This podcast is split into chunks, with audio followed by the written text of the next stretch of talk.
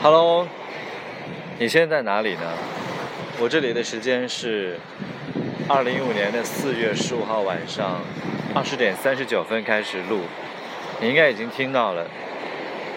不能算是惊涛拍岸，海浪好像有点呼啸的感觉，但是在甲米，现在我在屁屁岛，然后呢，天空星星若隐若现，空气好的不得了。我看不到远处的海，它跟天空在一起，好像是没有交界的黑色一样。但是呢，海浪拍打到岸边的礁石的时候，泛起的白浪，就好像是为它镶起了一副又一副流动的银边。这种感觉其实还挺美的。可能你现在听到的这个声音，跟你在一首忧伤网络电台里面所听到的都不太一样。我觉得这并不是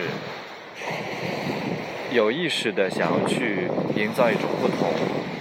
而是说，在很多的时候，我们大家都需要用不同的状态去面对我们所要看到的生活。我是一个非常喜欢去旅行的人，我觉得在旅行的时候呢，你可以把自己的某种特定的节奏调整成另外的一种状态，你可以让自己所有的事情的节奏。按照自己的意愿，或松或紧，或快或慢，完全按照自私一点的意图来进行安排。于是，在这样或那样的有意或者是无意的一些碰撞里面呢，你会发现生活是很有趣的，它会给你一些很意外的安排的惊喜。所以，旅行我觉得是调整生活状态，或者是让你觉得特别没有灵感、特别没有动力。但又要去硬着头皮不断的去生活，继续 ing 的时候，最好的一种让自己慢下来，或者是索性快到你什么都想不起来。总之，这种节奏变换的时候，可以让你有更多的新的面貌、状态，还有灵感，去面对接下来的事情。这并不是一个太有主题的节目，因为它没有稿件。你知道每一次的一首忧伤，我一定会自己会写很多的文字，把我的一些想法来告诉你们。这本身也是一种倾诉的过程。其实电台并不是你在听我在说，我觉得更多的时候，反而是我通过一种倒置的方式，想要知道你究竟在想什么。空气真的好棒。虽然说我现在在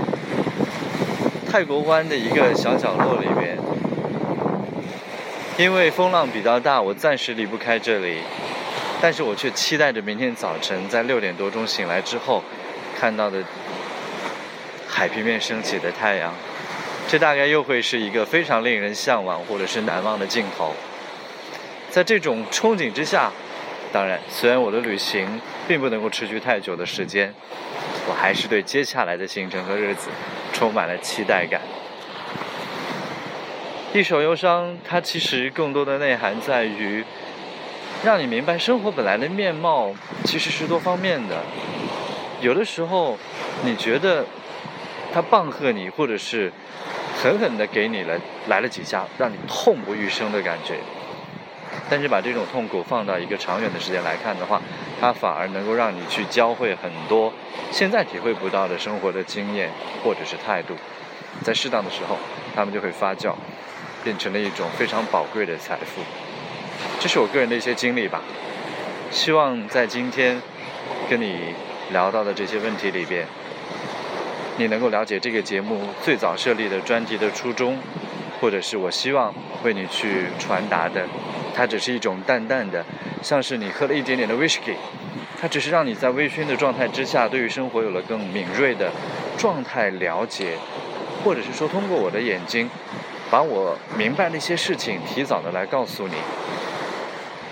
如果每一次听这个节目你都有这样的感觉的话，那我觉得可能我的初衷和目的就达到了。每个人心里都有一首忧伤。不管你现在在做什么，这期的节目没有文稿，可能都没有太多的逻辑吧。但是我希望能够把这种最原始的状态，通过这个小小的手机和平台来带给你。